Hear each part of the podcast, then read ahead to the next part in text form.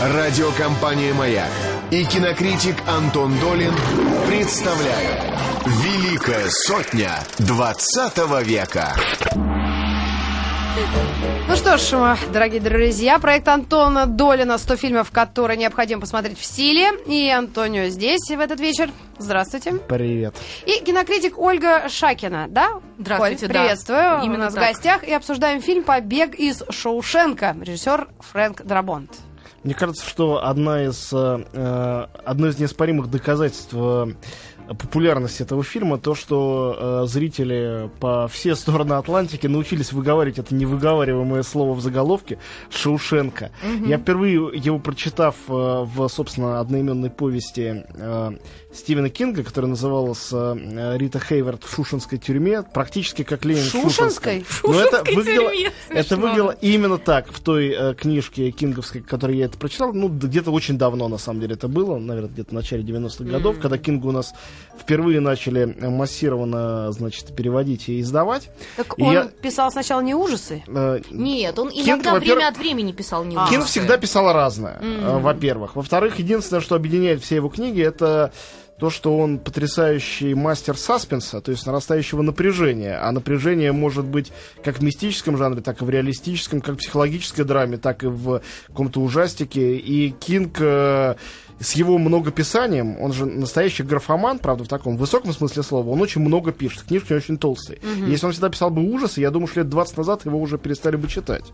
На Нет, самом он, деле. да, на А, самом деле у него, случае- да, и- из- извини, извините, да, Ага. у него действительно фантастические, совершенно не ужасные книжки, хотя их значительно меньше, чем ужасных, потому что Кинг не дурак и соображает, что приносит ему деньги. Но книжка, например, под названием «Труп», да, э, и при этом, как ни странно, совершенно не роман ужасов, а роман воспитания, роман, посвященный его детству. Про Вот. подростков, да, Да, про детей. подростков. Великолепно, там действительно и с саспенсом все в порядке, и все в порядке замечательной такой особенной кинговской сентиментальностью. Он же ужасно сентиментальный, но в очень хорошем смысле.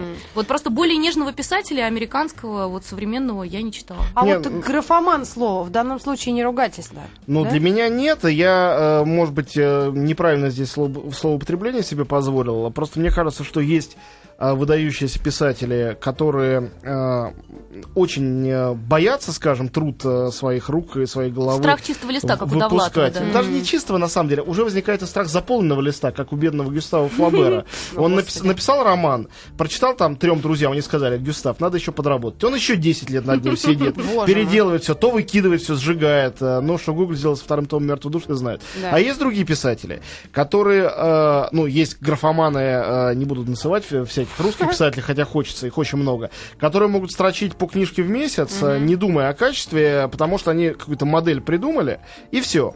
А есть, э, или им хочется писать, это совсем страшный случай, клинический. А есть те, кому хочется писать, но кто при этом еще и талантлив. Ну, вот Александра Дюма-старшего, например, возьмем. Или, Дима Быков. Дима Быков очень талантливый человек, очень много пишущий. Или, э, там, не знаю, Анаре де Бальзак, который, в отличие от... Столько книжек. Стендаль написал там три романа, и два из них не закончены, а э, э, Бальзак в то же время жил и написал там 40 томов. Поди А я знаю секрет, почему Бальзак столько всего написал. Он вообще не спал. Он любил кофе и пил его с утра до ночи. И вообще не спал. Он несколько лет не спал. В общем, Кинг, я, не знаю, спит или нет, э, но э, совершенно точно, что э, какой-то графоманию он одержим, но при этом человек, он редкостного таланта. И э, главный парадокс с этим связанный в том, что он очень кинематографичен и очень любит кино, и очень близок к кино, и настолько любит кино, что э, сам снимать он не умеет, немножко он в телевизионных своих проц- э, проектах каких-то поучаствовал, почти как режиссер, как продюсер, там, автор идеи, сценарист, но у него ничего толком не получается. Поэтому он то пишет сценарий непосредственно, то придумывает какие-то фильмы внутри своих книг, то, наконец, комиксы пишет, а комикс это жанр очень близкий к раскадровке фильма. У него А- очень много персонажей, которые, собственно, к кино имеют отношение. да, и в конечном Актрисы, счете, э, в конечном счете фильмов из тех, не знаю, 45 фильмов, снятых по его книгам, их очень много, Да.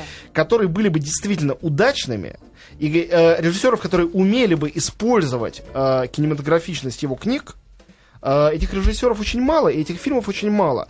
И именно количество фильмов, снятых по Кингу, собственно, нас приводит к этому парадоксу, что так низко качество, среднее Никак не качество перейдет этих в фильмов. качество, да, это правда. Причем некоторые книги экранизированы не один раз. Да, По ним уже сделали некие и качественные сериалы, толку. и все без толку абсолютно. да. Более того, на самом деле за экранизацию э, Кинга брались в том числе очень выдающиеся люди. Например, э, первая экранизация, это была экранизация его первой, собственно, книжки, Кэрри. Кэрри. Сделал ее Брайан Де Пальма, режиссер, ну, без пяти минут великий, или, во всяком случае, выдающийся. Не знаю, как Оля скажет, по-моему, это далеко не лучший фильм Брайана Де Пальма. К сожалению, да, хотя, в- вне сомнений, он тогда вроде был на, на, на, на пике, 76-й год, там, Ну да, да, Серебряный да. век Голливуда. Но Вот. все равно не справился. И Сиси Спейсик прекрасная. Справился э, Стэнли Кубрик с фильмом «Сияние», но зато там Да. возникло едва ли не судебное дело, потому что э, Кубрик э, не смог справиться с текстом Кинга и написал, ну не он, а вместе со сценаристами, другой текст. И он и дело, экранизировал что-то свое. Он- Слегка не с текстом Стивена Кинга справился Стэнли А, Кубрик. вот. Он как бы, в принципе, справился, как и обычно справлялся. То да. есть какие-то проблемы все время. Потом, э, например, Дэвид Кроненберг, ну, режиссер, близкий, опять же, к гениальному. И один из самых его странных, таких блеклых, я бы Невероятно сказал. бледный, ты с языка сорвал, бледный фильм «Мертвая зона». С По одному из великолепно лучших романов. Актер мне очень нравится. Да, Великолепный Кристофер Уокен. Я его с шикарный. детства люблю, да. Прекрасный роман. Все хорошо, а фильм не получился. Может быть, и такое же проклятие, как на Булгакове, на Только «Мастере что хотела Маргарита». тоже сказать про Булгакова. Да, это просто, это действительно проклятие какое-то, потому что получается, что реально вот по-настоящему большие художники Кинга экранизировать категорически не могут. Не получается. Вот, максимум, что можно сделать, это действительно как Кубрик, просто оттолкнуться от него и все, и уйти в какое-то совершенно другое пространство, вот, и сделать там с, с- с его текстом примерно тоже, да, там, что навязчик, конечно, в в зубах пример, но то, что Тарковский сделал там, да, со Стругацкими. Причем там за- с за- Лемом. заметим, что Кубрик, вообще-то, когда он экранизировал, э, ну вот, когда он делал Барри Линдона, например, э, экранизация классического романа, казалось бы, вообще к нему не имеющий какого отношения, или когда он экранизировал «Заводной апельсин», он был очень близок к тексту, ну, он там переписал финал «Заводного апельсина», но неважно, он был очень близок к, к первоисточнику, а с Кингом, ну, казалось бы, популярный материал, Ну да. роман э, ужасов, да. Ну и ну, автор мог сотрудничать как-то. Автор же мог приходить там как-то консультировать. и Автор, э, вот я говорю... Голливуд Кин- выкупает права и Счетов делает, что хочет. Не обязательно. У Кинга он со многими сотрудничал без особенного успеха. В общем, он настолько отчаялся, что когда он в 83 году повстречал, не повстречал, а познакомился по переписке Да. с молодым, никому неизвестным режиссером э, Фрэнком Дарабонтом, о котором сегодня пойдет речь. А, тот экранизировал, сделал короткометражный, как я понимаю, фильм, едва ли не для телека. э, как он назывался? Что-то «Женщина в комнате», что-то в этом А, роде. Да, да, да, да, да, да. Вот, короткометражка. Ну, я забыла, да, не, не Малень- знать. Маленькая вещь, не имеющая никакого значения, но Кинг, видимо, уже махнул к, на начало 80-х годов рукой на вот эту идею удачной экранизации себя. И эту самую э, повесть про Риту Хейвард э, в шоушенской тюрьме, которая на самом деле очень хорошая повесть, отличная, но повесть. Да. Кинг, котор- у которого каждый следующий роман то 700 страниц, то 900, то 1200. А вот он написал повесть на 100 страниц. Ну что, ему жалко, что ли? Короче, он Дарабонту, этому никому неизвестному, сценаристу к тому моменту, не режиссеру, да. продал права на экранизацию за 1 доллар. И он с ним не был знаком даже, они просто переписывались, потому что Кинг посмотрел эту женщину, думает, ну, вроде вот парень, ну, не загубил совсем уж. И продал ему. Из чего, собственно, и появился фильм. Причем Дарабонт не был в себе уверен. И появился режиссер Роб Райнер, один из тех, кто удачно экранизирует Кинга, кстати говоря. Да, Сейчас который, сделал замечательный да. фильм «Мизери». Да, да, прекрасно. И вот этот лучших. Райнер, он обратился к э, Дарабонту и говорит, слушай, я тебе не один доллар дам, я тебе нормально дам, Давай- дай мне снять. Э, И Райнер уже готов был Тома Круза позвать, по-моему, Тома Хэнкса, и у него все были Ой, как в кармане. хорошо, то, что этого не вышло. Да, а Дарабонт, непонятно особенно почему, у него не было для этого оснований серьезных. Э, Что-то задумался, почесал затылок и сказал, да я, пожалуй, как-то сам. Перебьюсь. И сделал это кино. А, значит, э, теперь я объясню как-то в начале, ну, в относительном начале наших эфиров обычно делаю, почему, собственно, я этот фильм поставил в эту сотню, а Оля скажет, что она об этом думает, и правильно ли это. А, я, э, когда ее составлял, ну, это было довольно сложно, потому что, во-первых, мне не хотелось уходить во вкусовщину. Ее это лучшую сотню. А, да, ну, все равно, конечно, это произошло, но хотя бы минимизировать этот э, эффект. И поэтому я прошел по фильмам, побе- побеждавшим на Оскаре, получавшим призы там в Каннах, Венеции, по каким-то самым великим режиссерам. Думаю, возьму великого режиссера, выберу лучший фильм. Выбрал, потом думаю, ну какие-то как-то вот публика совершенно осталась неумест, да, эти жюри фестивальные высоколобые, понятно, что им нравится, понятно, что мне нравится примерно то же самое, а люди, вот народ, как их-то понять? Я залез на сайт IMDb, это, кто не знает... э, International Movie Database. Совершенно верно. Это с- ну, главный Крупнейший мировой сайт, да. э, интернет-портал, где просто сведения о фильмах. Там оценочного практически ничего нету. Именно потому, что нету, там народ именно высказывается. И высказывается и голосует. И по этим голосованиям там составляется глобальный рейтинг популярности фильмов. Конечно, сайт в основном э, им пользуются американцы. Поэтому надо сделать скидку на то, что большая часть голосовавших, не все, но большая часть, это американцы. Но, поскольку американское кино все-таки главное, самое влиятельное в мире, не учитывать это было бы довольно смешно. И там есть топ 200 250 лучших фильмов. Что значит лучших? Там сопоставляется э, вот высокая оценка с числом голосовавших. Потому что, конечно, если ником- никем не виденный фильм, ему 10 из 10 поставить все 20 человек, которые его смотрели, этот фильм не попадет в эти 250. Ну да. Надо, чтобы много человек посмотрели. Вот полмиллиона человек поставили там самый высокий из возможных оценок фильм «Побег из Шоушенка». Этот фильм за всю историю человечества, историю кино, а все фильмы за эту историю в этом, э, на этом сайте учтены, Да, на самом да, деле. да, да, да. За всю историю этот фильм на первом месте. Причем он на первом месте был, когда я начинал составлять эту сотню, это было там два года назад. И до сих пор он на первом месте. И более того, на нашем, э, ну, каком-никаком самом популярном э, портале, посвященном тоже кино, кинопоиск.ру, тоже на первом месте по голосованию «Побег стоит Шоушенка». и «Побег из Шоушенки». Вот это удивительный факт, конечно, я не знала об этом. Ну, Мне почему-то чудилось, что в МДБ на первом месте темный рыцарь. Вовсе нет. Он, по-моему, так и не добрался оттуда, или добрался и сполз. Э, Побег из Шоушенка номер один. И э, на самом деле, составляя я рейтинг этих картин, выкинув оттуда э, Тарковского, Бергмана, Феллини, Ларс фон Триера и всех, кто И мне Ханеке. нравится, э, да, и Ханеки, взяв только э, режиссеров как бы попсового кино и только Голливуд, все равно бы я этот фильм не поставил на первое место. Не потому, что я его не ценю. Мне даже в голову бы не пришло, что он самый-самый. А, но когда я увидел, что он самый-самый, почему-то мне подумалось в эту секунду, а ведь это очевидно. Ведь это в своем роде, вроде вот голливудского кино, голливудского кино, претендующего еще на Оскар, то есть голливудского не чисто развлекательного кино. Это практически абсолютно совершенный фильм. Это фильм, э, к которому нечего добавить, из которого нечего убрать, в котором нет ни одной реплики, ни одного кадра, который кажется неуместным, лишним или чрезмерным. Оля, что ты думаешь? Ты знаешь, у меня Драбонт вызвал тоже уди- удивительные какие-то ассоциации, возможно, они покажутся кощунственными, чуть ли не с творчеством группы Битлз, которая просто и совершенно одновременно и понятно максимальному количеству людей из тех, кто вообще может, может воспринять музыку, да, в данном случае кино. Потому что я, например, а, совершенно не, э, как бы, совершенно не являюсь поклонницей кино сентиментального, а, вот, такого, значит, пробуждающего эмоции, там, вот, значит, доброй лиры и так далее.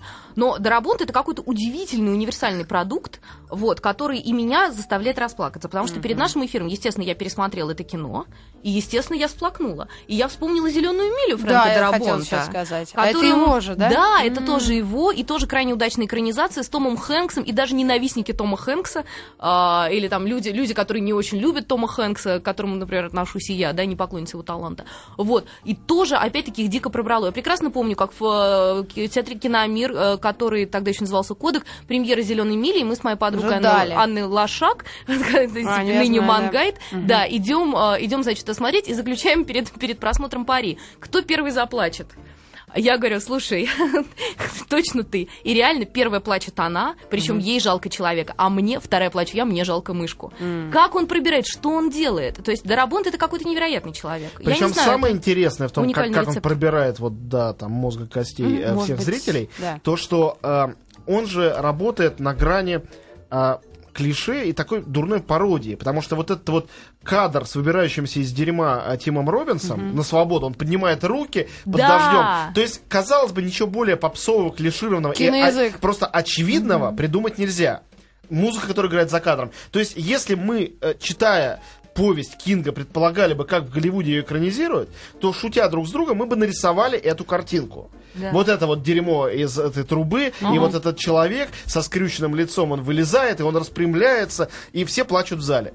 Так, черт побери, и все плачут в зале. Да. И возникает финал, и мы знаем этот финал, мы знаем, что сейчас он пойдет, э, значит, по песку к... э, О, и еще вот что скажу. Да?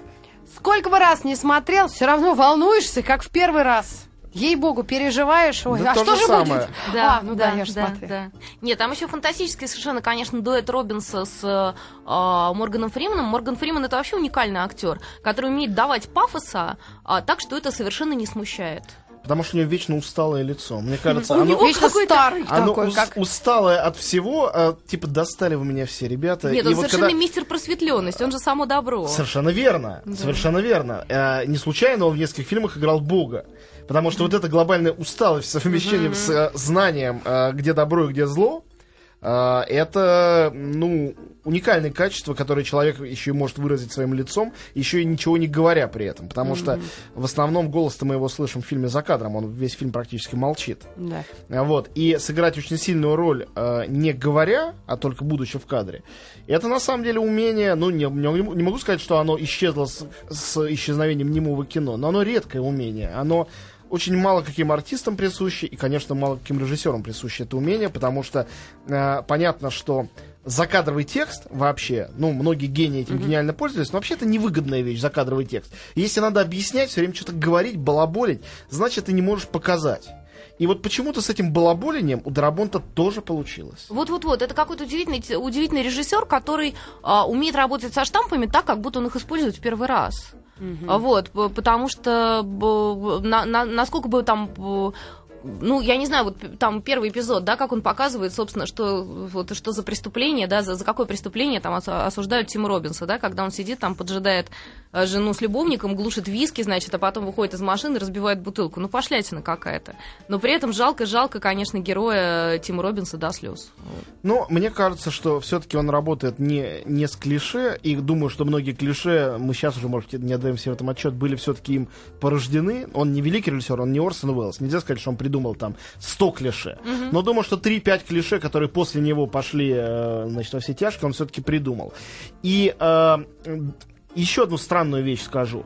Э, в отличие от абсолютного большинства голливудских режиссеров, которые используют, даже самые талантливые, даже Стивен Спилберг, которые используют э, актеров известных как подпорки себе. Вот у них, ну так же как музыку, как э, какие-то операторские трюки, конечно, любые визуальные эффекты. Голливудский режиссер имеет сценарий, но обычно сценарий написал не он. Голливудский режиссер имеет продюсера, продюсер ему все диктует. Что ему сделать, чтобы было хорошо? Он использует какие-то подручные, да, берет, возьмем-ка мы Тома Хэнкса. Его любят дети, старики, э, и у него Женщины. хороший рейтинг э, с прошлого года, когда он номинировался на Оскар за фильм «Филадельфия». О, возьмем его на главную. Ну, вот так вот думает среднестатистический, нормальный, даже талантливый голливудский режиссер. И так оно и работает на самом-то деле. Да. И э, странным образом известные актеры снимаются у Фрэнка Дарабонта, но при этом э, он использует их необычно, и он не использует их клише. И на самом деле в таком гиперсентиментальном духе нигде, мне кажется, не играл э, Тим Робинс, в самом случае, до этого. И точно я не вспомню фильма, в котором так э, много и выразительно молчал Морган Фриман. У него, конечно, был шофер Мисс Дейзи, вне всякого сомнения, но это была абсолютно противоположная по всем э, показателям роль. То же самое могу сказать про Тома Хэнкса, которого можно не любить, но который довольно разноплановый актер. И как доказательство еще одного моего тезиса, э, последний фильм Дарабонта, на мой взгляд, замечательный и очень страшный, тоже по Кингу под названием «Мгла», или более правильный Туман. перевод был бы «Туман», вот по повести «Туман», где вообще нет звезд, там их ноль. Да? Как не, ну ту- там, положим, есть э, Томас Джейн, который все-таки ну какая-никакая... как можно сравнить Томаса Джейна с э, Томом, Томом Николсом. Хэнксом, Ну да. Морганом Фриманом и Ну Тимом да. Робинсом? Да, То есть там звезды первой величины, А здесь да, Второй. и, и такое мнение, может быть, кто-то скажет, ну, этот ваш Дарабон, Побег из Шоушенка, понятно, Тим Робинс большой артист, вот он его сыграл. Вот в фильме «Мгла» непонятно, кто сыграл, то есть все там хор- хорошо сыграли. Нет, там некий ансамбль, да, причем наполовину какой-то такой телевизионный.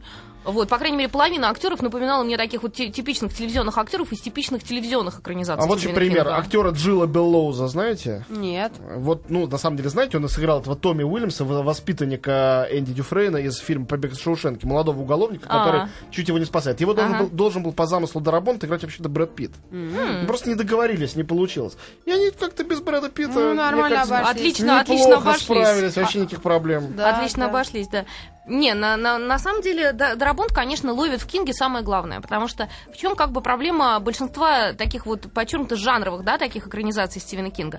В том, что, конечно, режиссер концентрируется на, у- на, всяких, на всяких ужасах и попытках поймать некий вот саспенс, да, который Кинг транслирует, вот, и как бы вот э, им кажется, что они сейчас тоже по- по- поймают, и у них получится такая современная хичкоковщина с, со всякого рода жутью. Это неправда. На самом деле, главное, что транслирует Кинг, это, конечно, вот та самая се- сентиментальность, сентиментальность и какой-то, какая-то его совершенно особенная, вот, особенный его вот этот род человечности.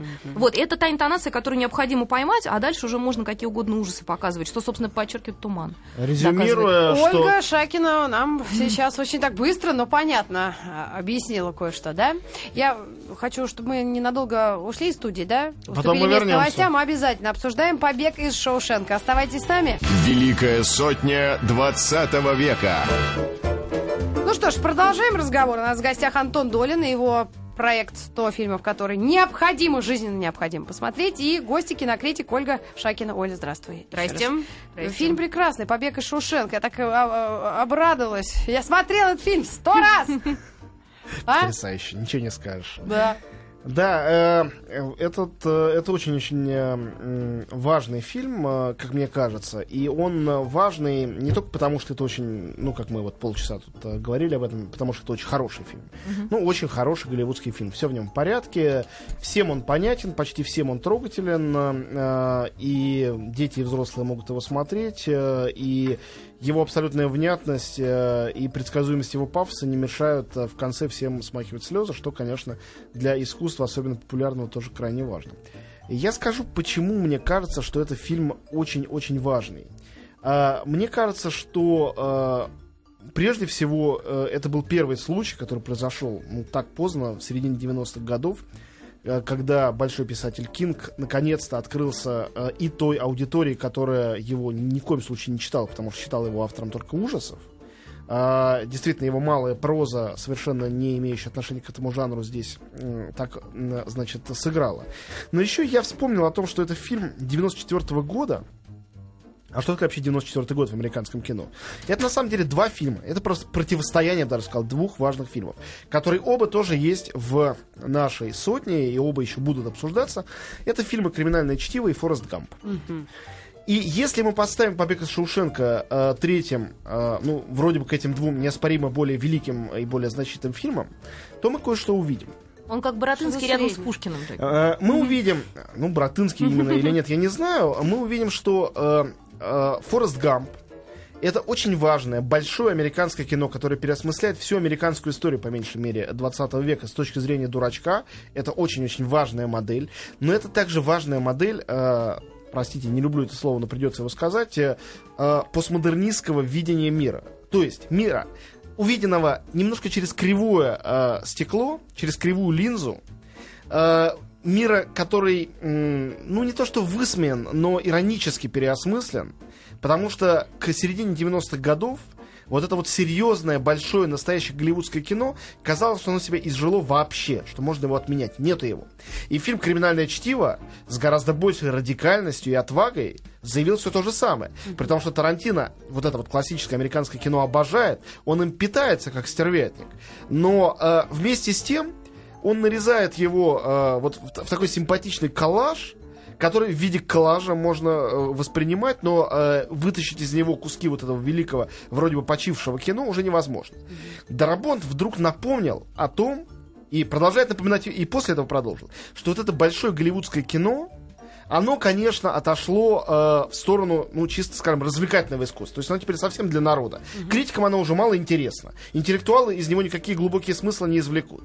Но то, что это большое голливудское кино живо, здорово, и что благодаря ему великое американское кино, в том числе вот такое вот умное, как снимает Земекс, или еще более умное и хитрое, как снимают братья Коэна, Тарантино, они все существуют, все эти деревья и странные растения могут расти, потому что есть этот чернозем, обеспеченный побегом из Шоушенка и миллионами его зрителей. Вот что я думаю о важности этого фильма. Именно в этот кризисный момент для мирового кино, кризисный не потому, что я там ненавижу этот постмодернизм, я его тоже обожаю, но кризисный потому, что то большое великое кино как развлечение, кино как способ человека расплакаться в зале, все это было абсолютно обесценено. И пришел какой-то чувак, неизвестно кто, за рубль купивший э, рассказ, неизвестно никем не читанный, Стивена Кинга, и сделал кино, которое заставило, э, полагаю, и всю эту американскую академию, в том числе, ронять непрошенную слезу. Может, конечно, они бегали сморкаться в туалет, потому что им было неудобно. По-моему, ты знаешь, Но они, бегали. они номинировали, но не дали. Вот гады. Там, А там поэтому же да. не дали. А, потому что слишком просто. Да, это вышло уже, повторяю, в популярную э, такую линейку. Это уже э, как бы слишком, это уже Макдональдс. Но э, я далек от того, чтобы обвинять в чем-то Макдональдс, потому что многие люди Я сыты, сыты только благодаря его существованию. Не, на самом деле, будто, будто Титаник был не особенно простой, которому там дали, дали практически все через э, три, по-моему, года. Да, Титаник был потом, и я считаю, что не было бы Титаника его успеха, если бы не условный побег из Шоушенка и несколько других фильмов. Да, там Мне был действительно, кажется. да, там был действительно в истории американской киноакадемии такой э, момент, который лично мне, например, очень нравился. Вот, где-то там в середине 90-х, когда э, реально решили давать заумное. Вот, а собственно с Титаником-то он, по-моему, и закончился. Вот, но э, мне кажется, что Ну, вот... не окончательно, потом и Коэнам давали, всякие были. Потом там, вообще туда-сюда. всякое бывало, Да, и да, да. уже, можно сказать, мы устали следить за этой динамикой. Это точно. Вот, но что касается Дарабонта и фильма «Побег из Шоушенка», можно сказать, на самом деле, хотелось бы точнее сказать, о ценности этого конкретного фильма а, для зрителей, например, в нашей стране. Это, конечно, совершенно уникальная, а, такая, э, как бы, очень чистая, простая, а, очень просто воспринимаемая история, да, доступная для восприятия кем угодно история о большой личной свободе, которых а, нам так не хватает. Потому что это абсолютно, конечно, это американская протестантская этика, это абсолютно вот о, э, вот о, о том, как бы на что личность имеет право, да.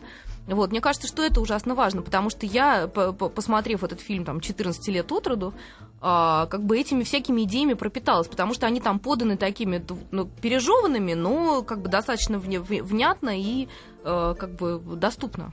Мне кажется, это еще очень важно. Важно, ну и тогда уж я добавлю к этому а, то, что а, у нас в стране, ну, как бы неосмысленно абсолютно, то есть почти неосмысленно, вот это колоссаль- колоссальный всеобщий опыт, а, о котором писали Солженицын и многие другие, того, что а, к ГУЛАГу были в стране причастны все. Одни сажали, другие сидели, у всех сидели родные, знакомые или родственники, всегда. И кто-то сидел сам. То есть вся страна сидела. Есть много результатов этого. Один из резу- результатов это неистребимая популярность, скажем, радио шансон и того, что нам передает. Вообще, Да, да, да, вот да. Это результат того, что все Глубокая сидели. вмятина на маскульте. Ничего да. больше. И э, поэтому э, нам вообще не даются фильмы, парадокс такой, про тюрьму, потому что любой фильм про тюрьму это фильм против тюрьмы. Точно так же, как любой фильм э, про войну, это фильм антивоенный. Если какие-то больные на голову люди снимают, это всегда так. И для Америки это очевидно. Там очень много военных фильмов, хотя Америка страна, которая никогда практически не воевала. Фильмов дофига. Почему Вьетнам для них э, такой невероятный удар? Это как если бы у нас до сих пор снимали фильмы, обливаясь слезами про Афганистан. Ну, есть их несколько фильмов. Хороших из них, наверное, полтора. Э, и то не факт. Э, значит, э, потому что это не является народной болью. А должно было бы, конечно. Потому что где этот Афганистан, где и Чечня не является. Нету мысли о том, что об этом надо снимать, об этом надо писать, это надо осмыслять, потому что война это нормально, тюрьма это нормально. А для американца война это ненормально. И тюрьма это это ненормально. ненормально. И фильм «Побег из Шоушенка» о том, что тюрьма это ненормально. Конечно, повесть это написал Кинг, впрочем, тоже архетипический американец. Но важно, что это сделал Дарабонт, не какой-то режиссер-автор, не режиссер невероятного таланта, а просто замечательный переводчик, который редко встречается с языка литературы на язык кино. С языка Таких- Кинга, я бы даже сказала, на языке, но он Ну, толком, кроме случае, Кинга-то да. ничего не снимает. Ну и правильно, может быть, делать. Нашел своего автора, и хорошо. Это было бы странно, если бы он Бальзака и Толстого мог бы так же удачно переводить. Это все-таки редко случается. Да. Вот, э, такие универсальные читатели. Так вот, а, что он, собственно говоря, э, перевел и какую историю рассказал? Ведь это не просто история побега из тюрьмы. Много было таких историй. В голливудском кино есть такие фильмы. Есть «Побег из Алькатраса» знаменитый. Ну, много чего есть. Вот. э, Это история, во-первых, человека невиновного. То есть э, тюрьма здесь с самого начала показана как противоестественное состояние человека во всех смыслах. Не только потому, что его там угнетают, заставляют, там, насилуют, заставляют вставать, когда он не хочет, ложиться, когда он не хочет, и заниматься, чем он не хочет. А потому что еще и на самом деле у общества, которое заставляет его все это делать, нет на это вообще никаких прав. Просто никаких. И это не просто репрессивное общество, потому что закон такой, а это люди, которые сами являются преступниками, как является преступником как директор тюрьмы, проводящий финансовые махинации, Да. так и его все вот эти вот псы-помощники, особенно главный из них, такой пугающий. Ну да. То есть, э, важный момент, да, человек осужден невинно, и человек бежит из тюрьмы. Почему он бежит из тюрьмы? Это ведь не совсем история графа Монте-Кристо, которым, конечно, вдохновлялся Кинг, когда все это писал. Граф Монте-Кристо — это история того, как человек бежит из тюрьмы, потому что были некие три злодея, четыре на самом деле, Которым которые его хотел- туда засадили. Да, да, да. Это не дирекция тюрьмы, это не судебная система, это некий злодей. Он выбрался и им отомстил. Здесь совершенно другая ситуация. Здесь нету, ну, почти что нету темы мести. Есть, но она очень не сильна, она в одной эффектной сцене показана, и все. Здесь речь идет о том, что кто силен, да, э, кто имеет в руках эту власть, в данном случае дирекция тюрьмы. Они знать не знают, виноват он или нет. Им разбираться не хочется. Кто силен, тот не прав автоматически. Кто угнетен, тот прав. Но раз он прав, он победит. Он победит, и он освободится. И он освободится, потому что он знает о своем фундаментальном праве на свободу. И вопреки логике человеческого характера, как мы наблюдаем за героем, мы, как и рассказчик, этот самый Ред, не верим в то, что он освободится на самом деле. То есть знаем уже, э, потому что фильм знаменитый, потому что мы видим его название. Но читатели Кинга точно не знали. Я помню, что для меня момент этого побега в книжке, я ну реально выпучил глаза. Я тоже не верила, что это невозможно. произойдет, когда это, читала. это кажется невозможным. Да. Вот. И э, сделать возможным невозможное, конечно, это одна из главных задач Голливуда вообще с самого начала его существования. Ну, Человек И вообще выше кино. И вот то, что это задача кино, глобальная задача кино, решавшаяся со времен братьев Люмьеров и особенно Джорджа Мельеса, и со времен Гриффита, со времен Эйзенштейна, сделать возможным невозможное. Это великая иллюзия, так называемая. Тут это делается, и весь фильм о том, как становится. Поэтому это фильм в глубоком смысле слова. Это не просто рассказ, переведенный на язык кино. Потому что это фильм о невозможном, которое стало возможным. Нет, там невероятный, конечно, катарсис э, в конце, просто невероятной мощи. И самое, что потрясающее, что два героя этого кино, главный и, собственно, то его, да, Главный герой и герой-рассказчик. Да, герой-рассказчик. Они э, ребята тихие, но крайне настойчивые и крайне упертые в собственном желании вот этот Вавилон, который их, собственно, вот как бы, тай- тай- как- кото- который им так, так сильно испортил жизнь, да, и как бы по- поместил за решетку, отыметь этот Вавилон. Э, Прошу прощения, да, за просторечное выражение, но как бы они намерены это сделать, и они это делают. Без бунта особенного, без каких-то вот... э, На самом деле, я очень много в интернете сейчас... У нас действительно, вот Антон очень, кстати, вспомнил про радио Шансон. Вот, у нас действительно есть такая вот история в, ма- в массовой культуре, да, вот этой вот та- так, та- так называемого такого вот э, го- гопнического, да, маскульта. Вот, и как бы есть вечная оппозиция, да, там ин- интеллигенты versus гопники. Вот, я постоянно встречаю в интернете всякие там рецепты. Как говорить с гопниками, если они подошли к тебе на улице? Как, значит, что делать, если они тебе, значит, дадут прикурить?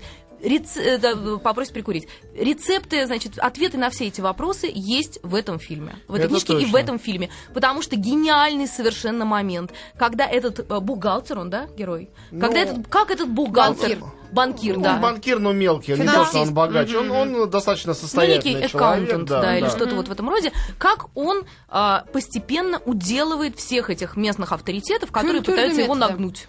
Потому что мы видим, что, во-первых, ум, а во-вторых, Интеллект прошу против, прощения, нет, не только это, Да. но и моральная чистота, Да. правота человека, невинность человека. Осознание того, что да, что, что он... Невинность да, что он побеждает силу.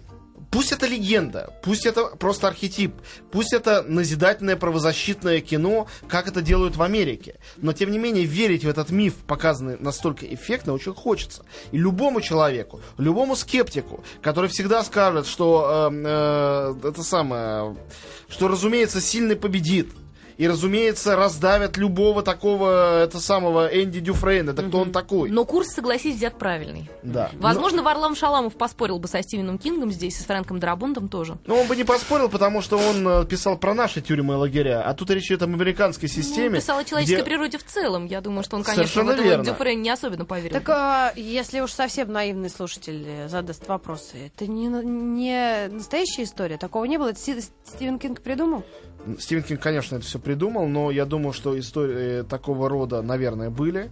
Вряд ли они очень сильно оглашались, Я уверена, что что это возможно. речь идет о коррупции власти. То, что побеги из тюрьмы су- существовали и более э, невероятные, это факт.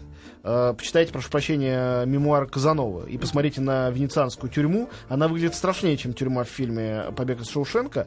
И, тем не менее, ему удалось оттуда осуществить побег. Причем это была, по-моему, третья уже попытка. Его так и не казнили за две предыдущие. Так что все бывает. Э, Антон, ну а те- тему «Красота спасет мир» мы же еще тоже затронем обязательно. Ведь не просто же плакатом он завешивал эту дуру. Это правда. А. Рита Хейвард в Шоушенской Ой, тюрьме. я так гордилась, что Именно ее тоже так. зовут Рита. Если бы только знали, а родителям спасибо сказала раза четыре. Фильм с ней смотрят э, там в тюрьме.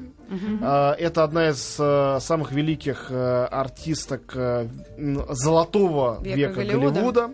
И э, ее очень многие великие режиссеры себя использовали. В частности, если вы помните фильм «Малхолланд Драйв» у Дэвида Линча, э, тоже Рита Хейверт возникает. И благодаря ей Риты называется главной герой, героиней, которая забыла свое настоящее имя. Вот. Даже Ренат Ледвинова что-то новое. Вот. Фильм Рита там и участвует. Рита эти постоянные, Рита Хейверт великая женщина, но главное, что это красота, конечно, это тот самый плакат, который себе неизвестно зачем, этот совсем вроде бы не сентиментальный э, Человек э, попросил. э, человек попросил А в потом камеру. становится понятно, зачем. И я помню, что когда я читаю эту книжку, как я ахаю, когда я понимаю, зачем. Мы вернемся через пару мгновений. Оставайтесь с нами. Фильм «Побег из Шоушенка» мы обсуждаем с Антоном Долиным и нашей гостьей Ольгой... Ой, фамилию забыла. Шакиной. Да, Оль, спасибо. Скромно объявила она сама себя. Да. Ну так э, о чем мы еще не поговорили? А? Ну, мы э, Говоря об этом э, все основные темы, безусловно, уже осветили. Но... Коснулись также и левацкого пафоса картины. Да, да, он, он не левацкий, Ну, он это- правозащитный. а вот С нашей вопрос. точки зрения, вне сомнений. Можно задам? Он э, кажется бесконечным, да, и хочется его смотреть весь день, если честно. Особенно, если его, не дай бог, и рекламы перерывает, это вообще ужас. Но а, как такой фильм вообще снимается? Как долго, вот если вы вдруг знаете? Я знаю, он не снимался безумно долго. а, Это обычная была голливудская продукция, потому что хотя бы э, никто толком в этого Дарабонта, дебютанта, не верил. И, как мы сказали в самом начале эфира, удачных экранизаций Кинга довольно мало. И что вы думаете, продюсеры голливудские не понимают, что ли, этого? Они тоже это понимают. Вот, предполагать, что это будет первая такая суперзвездная и очень удачная экранизация Кинга, никто не мог. Это так произошло, но никто не мог. Нет, э, мне кажется, что подробности и длительность этого фильма, это хорошо, что ты об этом сказала, это важный момент. Дело в том, что по Кингу почти так же много сериалов, как и фильмов. И многие фильмы по нему сделаны довольно длинные. Потому что Кинг, мы уже говорили о его графомании, он очень много пишет. Он на малое редко разменивается. А, нет, у него правда. есть сборники рассказов У хороших. него есть рассказы, э, но повестей у него не так много. У него в основном романы, причем очень часто в двух томах. э, очень хара- характерно то, что... э, Льва Толстого пол- полноценные, фи- полноценные фильмы получаются часто, хотя не всегда хорошие, из его коротких рассказов, из его новелл. Да, очень, а очень часто, да, как раз длинный, хватает. А длинный фильм с- 142 минуты «Побег из Шоушенка» сделан по повести в 100 страниц, как я уже сказал. Ну, может, 150 там. Да. Зависит все от Кегля. Вот. а, дело в том, что а, Дарабонт понял еще и это. То, что а, прелесть Кинга не в том, что он придумал какие-то потрясающие сюжеты. Сюжеты у него бывают хорошие, бывают не очень.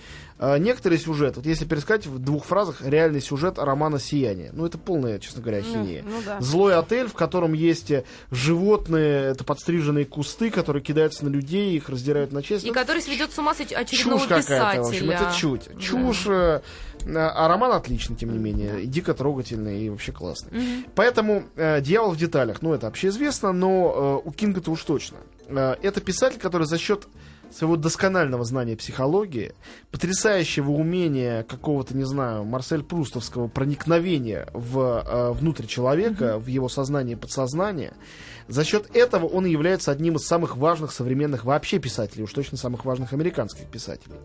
И, мне кажется, режиссер Фрэнк Дарабонт как-то это понял и почувствовал. Он понял, что этот фильм обязан быть дико длинным, неторопливым и подробным. И он действительно не скучный ни, на секунду.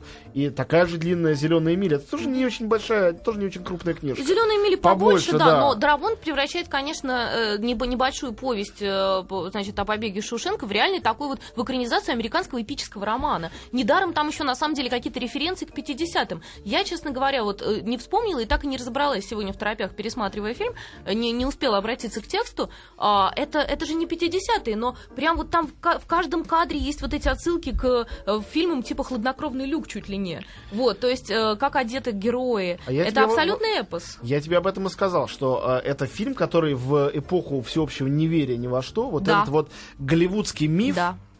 Я не- и опять же ничего плохого слова миф я не вкладываю, его возродил и возобновил. И то, что это сделает не Спилберг э, и не Земекис, А вот так негромко Дарабонт. да, а некто Дарабонт, это очень странный Дарабонт, на самом деле, это Спилберг минус, минус, возможно, со спилберговские какие-то амбиции. Ну, то есть у него тоже есть вот это спилберговское умение э, давить слезу до определенного э, момента, когда это вот уже перейдет, перейдет какие-то всякие границы вот вкуса. факт. Ну, для Спилберга все-таки слезодавка это особенно особенность некоторых его фильмов, а некоторых других вовсе нет. Да, у Спилберга да. есть еще и фильм «Челюсти» великий, Он, который... конечно... э, и много еще чего. Вот. Задавка. И Но некая Спилгер... Спилберговщинка благородная все-таки в Драбонте тоже Есть что-то с ним общее, потому что нельзя сказать, что он похож именно на Спилберга. Просто есть какие-то общие черты, которые делают их большими режиссерами, снимающими для народа. А, Может быть, вот Дарабонт, он ме- в меньшей степени автор, чем Спилберг. Да, и да. это как раз помогает ему очень удачно экранизировать в гигантской степени автора Стивена Кинга. Да, потому что у него есть другой автор. Э, Ему А какие не еще нужно- фильмы Драбонт наш? «Зелёный- Зеленая миля и Туман, он же мгла. Да, ну еще есть фильм «Маджестик». э, Не по с, Стивену э, Кингу, как неудивительно. Да, с, с кем? С Джимом Керри, по-моему. Джимом Керри очень, главной очень, роли. очень неплохая мелодрама, тоже тотально отсылающая к этому большому Да. старому голливудскому Да. стилю. Кстати, хотел сказать к разговору о стиле. Один из самых великих операторов наших дней, Роджер Диккенс, снимал фильм «Побег из Шоушенка». Об этом мы тоже забываем. А ведь это человек, снимавший, ну, прошу прощения, для режиссеров абсолютно независимого кино. То есть это режиссер братьев э, режиссер, оператор братьев Коинов. Это оператор, который, казалось бы, э, иронист э, и, казалось бы, такой постмодернист. Но тут скорее мы вспомним то, что и Коины тоже безнадежно влюблены в этот старый Голливуд. Да. И в таких, э, может быть, не самых своих удачных, но все равно трогательных фильмах, как «Подручный Хат- Хатсакера». И где же Э, С тем же? Тимом Робинсом. Да, с тем же Тимом Робинсом, кстати говоря, мне это в голову не приходило. Ну, конечно. Видимо, и Робинса э, с его вот этой э, немножко нелепой физиономией, безусловно, недюжинными актерскими способностями и внутренней какой-то верой вот в права человека, который он просто вот Он как добро. личность. Он тоже, как и Морган Фриман, добро. Просто Да, такой, да. Не, не, не, не, не так плотно, как бы А сказать, ви- видели- окопавшийся. ви- видели, А он когда-нибудь чей-то Ти- муж очень известный Он муж актер. Сьюзан. Сарандон. А, ну вот. Видели когда-нибудь э, Ти- Тима Робинса вообще? Чем, чем он интересен? Он А, очень высокий. Совершенно верно. Он еще гигантский, он 2 метра. Он долговязый, я бы сказала, не гигантский, а именно долговязый. Он- он... такой, такой длинный, такой вытянутый, интеллигентное лицо, такое на то, очень что он длинном теле. Выше всех остальных и в этом смысле. На- Наверное, это была одна из тех, возможно, абсурдных причин, которые подсознательно заставили Дарабонта взять его на эту роль, когда ему предлагали там и Тома Круза, и кого угодно. А все-таки он вот взял Робинса, и странным образом как-то это было удачно. Хотя в фильме не видно ни на секунду, что он выше Да, всех. нет, я, Да, я наоборот, помню. такой он субтильненький. Он должен был быть непочатый такой, непорочный такой. Вот, и это как раз то, что у э, Робинса лучше всего получается. Он одновременно удивленный, он одновременно вроде такой уязвимый и одновременно совершенно уверенный в своей вот правоте. Просто Ну, потому, что он абсолютно и впрямь невинен. олицетворение мистер Good Guy, да, он Да. такой хороший дядька. Ну, Том Хэнкс тоже, но он э, эту роль сыграл в «Зеленой миле» у Дарабонта. В- Без особенных тоже, я бы сказал, впадений в клише. Да, одновременно, вообще-то, да. вообще-то ему свойственны, но не да, там. это была абсолютно вот его роль, в, в которой, казалось бы, вот возможно все эти его хэнксовские штуки, вместе с тем провел ее абсолютно. Ну и, конечно, не важно то, что со всем уважением к э, всему актерскому составу «Побега из Шоушенка» замечательному, то, что все-таки два больших по-настоящему актера играют э, э, роли двух хороших парней, двух главных героев. А, знаете, с Морганом Фрименом же тоже интересно. Точно так же, как э, долговязость э, Робинса вроде бы не вязалась с ролью, ее в фильме не видно. На самом деле, по повести э, героя Моргана Фримена зовут Ред. Ну и в фильме Ред. Почему Ред? Потому что он, Рыжий. ры- он рыжий, он ирландец на самом деле. Он никакой вообще не негр. Вот. То, что его сделали афроамериканцем, это потому что этот актер должен был быть в этой А. роли, и он идеален для нее, действительно. И то, что вот актеры э, более, скажем, одноплановые, э, менее масштабные играют все эти многочисленные лики зла, и не только зла, но и подавления, то есть те заключенные, которые не получают права на это освобождение в конце. Это тоже очень в фильме важно. Ой, как хорошо, а? Так интересно было. Мы обсуждали фильм «Побег из Шоушенка» с Антоном Долиным и Ольгой Шакиной. Антонио, может быть, намекнешь, что в следующую среду мы по... о чем поговорим? Я намекну, в следующую среду я буду находиться на Лондонском международном фестивале, поэтому Ах мы ты. ничего не будем здесь обсуждать. А ну вот ладно, через среду... С кем-нибудь тебе буду изменять в Ну, эфире. придется, что уж делать. А через среду я что-нибудь такое сюда принесу, что мало не покажется. Ну хорошо, большое спасибо. Это был Антон Долин и его лучшая сотня, которую необходимо жизненно посмотреть Татьяне Калининой, которая уже в студии с новостями.